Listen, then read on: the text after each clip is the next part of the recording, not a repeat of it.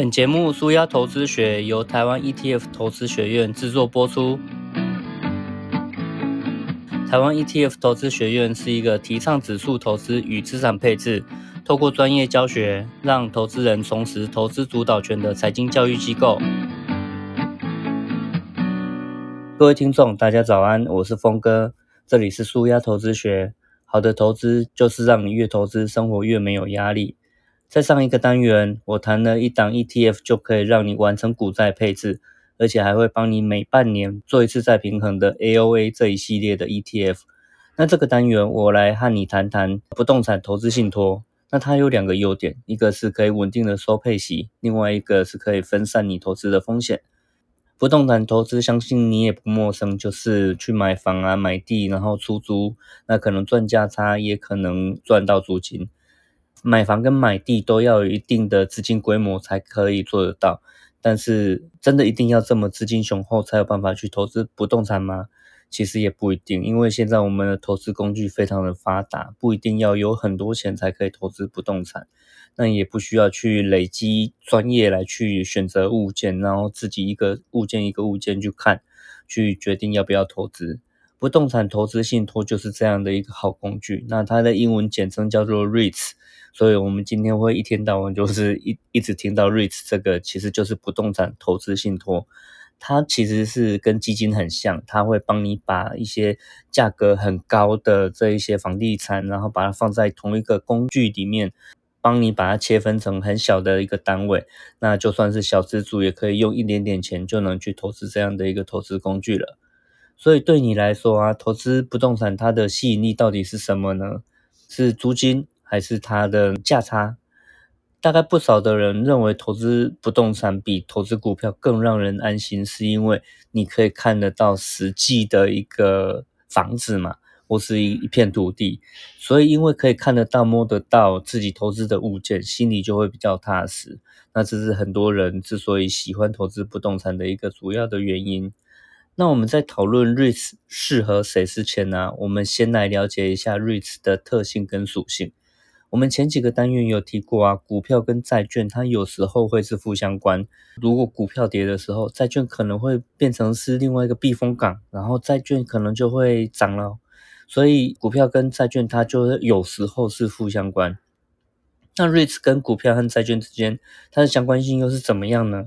那严格来说，REITs 跟股票并不是非常相关的资产。以过去的几次股灾来说，像是两千年全球经历了一个网络泡沫嘛，那两千零八年经历的是金融海啸，然后那一次其实是房地产带动的一个次贷的风暴，所以你就会发现说，哎。过去的两次大股灾里面，一次是股票的股灾，然后一次是房地产所造成的股灾。那有时候他们两个会有相关，但是有时候他们又不太相关。那两者之间虽然会互相影响，但是股票跟房地产它还是两个独立的一个市场，而且他们最重要的是他们会有不同的经济循环周期。所以除了股票跟债券以外，那如果你还有更多的一个资本。可以在投资 REITs 的话，那你就会有更多元的资产，也达到了分散的这个效果。你也许会想问说，那分散跟避险它之间到底有什么不一样？避险就是如果你持有股票的话，那同时也持有债券。当股票跌的时候，债券如果刚好上涨，那这个时候你同时持有两个负相关的资产，短期的波动就会被抵消掉。那资产的变化幅度不会太剧烈，这个就是以达到一个避险的效果。可是 REITs 跟债券其实是不一样的东西啊。你如果问我说 REITs 是不是跟债券一样有避险的效果，那答案是 no。那 REITs 跟股票是稍微正相关，或是有时候会不相关。那它并不具备债券那样的避险效果，可是它可以帮你去做到一个分散的效果。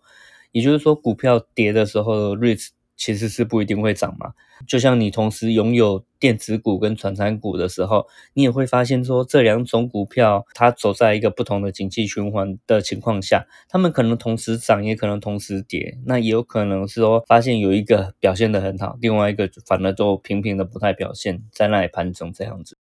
所以你如果同时持有电子股跟传产股的话，你其实是比较偏向是一个分散，而不是一个避险。所以虽然只有 REITs 没有办法去抵消股市的波动功能，可是房地产跟股票它有不同的经济循环，我觉得这才是最重要的。股票也许十年循环一次，那房地产它可能到要三十年才会循环一次，所以它们的循环周期长度也不一样。所以它表现好的时候不太一样啊。那你如果同时持有这两种资产的话，在股票循环来的时候，你就可以赚到股票市场的一个报酬。那在 REITs 的循环来的时候，你也可以赚到房地产市场的这个报酬。那分散的意思就是说，你在不同的时期手上都能够有持有那个表现好的资产。就像一个篮球队里面有很多优秀的球员，那我们不会预期说今天球赛里面五个人全部都表现得很好，因为那不太实际嘛。可是最好的情况是。今天不管谁表现好，那他都在我们的球队里面，而不是在别人的球队里面，那就好了嘛。所以分散大概就是这样的一个效果。那你如果同时持有股票跟持有房地产，不管谁表现好，你都持有它，所以就比较安心啦。那为什么前面没有提过 REITs 呢？为什么一直到这个单元已经二十三单元了才来谈 REITs？是因为其实我一开始还是建议大家用最简单的股债配置就好了，因为房地产它的景气循环周期非常的长。就像我刚刚讲的，它可能三十年才循环一次，那你就会发现房地产它可能平常只能提供给你配息，可是它的价格可能很长一段时间都不太会有什么变化跟反应，因为它有一个收取房租，然后并且配息给股东的这个特性，再加上它的经济循环周期很长，所以我认为它比较适合的是。高资产的族群来去做长期的配置，以及提供它一些固定收益。那所以小资主其实还是用简单的股债配置，然后先帮自己去做到长期稳定的资产成长，这样就可以了。所以这两种需求其实是不太一样的。那接下来我们来谈谈说，怎么样知道说自己到底适不适合去投资 REITs 这个对于享受配息的人算是还蛮理想的。那它的值利率可能有从三趴到六趴不等。看你买的当下的那个股价，还有市场的一个反应。如果你是想退休后然后收固定收益的人啊，或是你是高资产的阶级，然后想要追求那个比较高的固定收益的话，REIT 可能会是你不错的选择。那因为有法规的一个限定啊，所以 REIT 它收到租金之后啊，就像包租公一样，那只是他帮你去管理而已。他有九十 percent 的这些租金收益啊，其实都要配给投资人。所以，对于很多想要收固定收益的人呢，他就会觉得 REITs 是一个很理想的标的。那要注意的是啊，对资产不多的人来讲，其实是没有本钱做分散的。他可以做避险，但是他如果还要分散自己的投资到一些也许表现时间跟股票不太一样的这种 REITs 这种资产的话，他其实是会把自己已经不多的本钱，然后再分散到更多的地方去，它的成长性反而就低了。所以，对于资产不多的人来讲，应该要先追求自己资产的稳定成长性。那我会建议啊，就是资产大概有三百万台币以上的人，再来考虑说是不是要分散一些资产到 REITs 这个商品上面来。其实投资 REITs 的门槛真的还蛮低的，小资主都是买得起的。可是买 REITs 的话，那你就要发现说，你这样太过分散啊，你会承担很多的交易成本。你要想想看，你如果是透过付委托去买瑞士的话，那你的手续费就高达二三十块美金嘛。所以你的资产可能也许才三十万台币，然后你还要去分散，要去承担这个手续费，其实真的是还蛮可怕的。那除了投资 ETF，它有内扣的管理成本以外，更重要的是你每年要再平衡。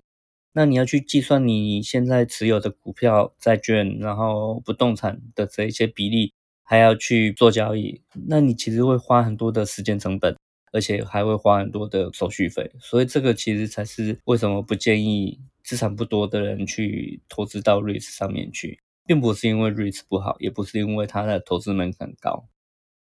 那我接下来谈谈说，如果你也真的很想要透过 ETF 投资不动产，我觉得 ETF 其实是蛮适合的一个工具，因为它可以帮你去分散布局，同时你的那个。每一单位所需要的资金门槛其实还蛮低的。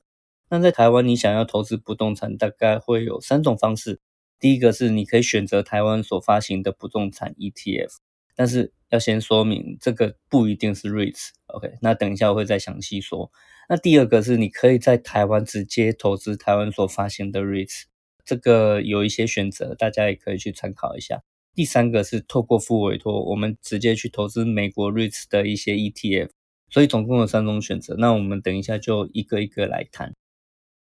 第一个是台湾会有一些投信，它发行的是不动产的 ETF，那目前大概有两档，第一档是 FH 的富时不动产，那它的代号是零零七一二，它追踪的是富时抵押权的不动产投资信托指数。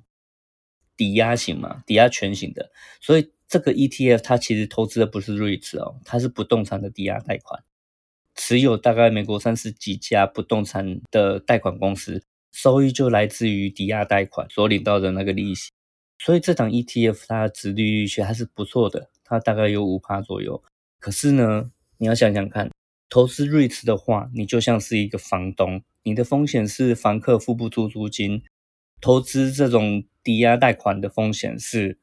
贷款买房的人付不出房贷，那你就收不到这一些房贷的本金跟利息嘛。所以其实投资这种抵押贷款的风险是相当高的。不要因为说你看到它的值利率还蛮高的，像是前几年这种 ETF 它的值利率甚至还高达十二趴或十六趴，你就想要去投资，那你千万不要忘记。二零零八年的那个次贷风暴，就是这种抵押贷款的债券所造成的啊。所以这种东西，它虽然看起来像是投资不动产，可是其实你是去投资一个抵押贷款，OK？所以风险是蛮高的。那要跟大家讲，千万小心。那在这边谈这一档零零七一二，并不是要大家去投资，而是要大家小心。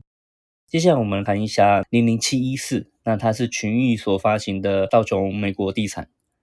这档 ETF 它就是真的持有 REITs 这种公司，所以投资到美国大概一百多家的不动产投资信托，然后它的收益来自租金收入，还有它的交易资本利得，所以这档 ETF 目前的值利率大概是二点八二 percent 左右，大家可以参考一下。这个大概是台湾投资人如果要去透过 ETF 投资不动产的话，最简单的一个标的了。可是它还是有很多的缺点。所以大家可以就是仔细的去研究一下。那再来是说，台湾也有一些真的，我们就自己挂牌在我们的交易所的一些不动产投资信托。目前台湾没有 REIT 的 ETF，可是有挂牌的 REIT。那根据公开资讯观测站的一些资讯呢，你就可以发现说，目前挂牌的大概有七档，像是什么金城乐富 R One，然后王道圆满 R One。兆丰星光 R One，或是兆丰国泰 R Two，土银富邦 R One，然后土银国泰 R One，还有土银富邦 R Two 等等的，所以这些就是大家可以去搜寻一下。然后这些不动产投资信托，它就是帮你去集合了投资人的钱，然后去投资到房地产上面去。因为你想想看，一栋大楼可能动辄好几亿嘛，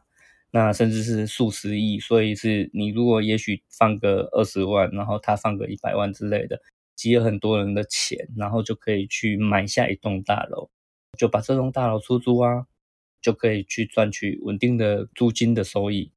我们先举个例子来讲好了，刚刚有提到七档，我们就随便举一档，像是土银国泰这一档，那它的代号它也有代号，跟 ETF 其实很像，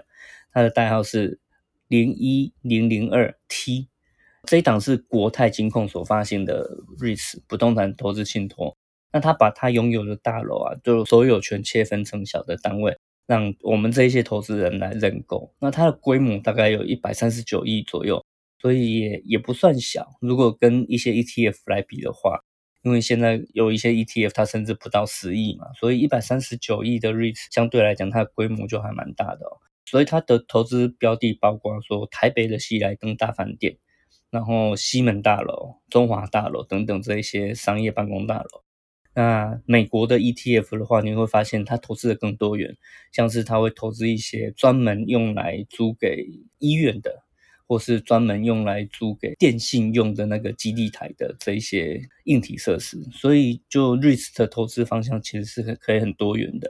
跟你原本想象那种呃不动产可能会有很大的落差。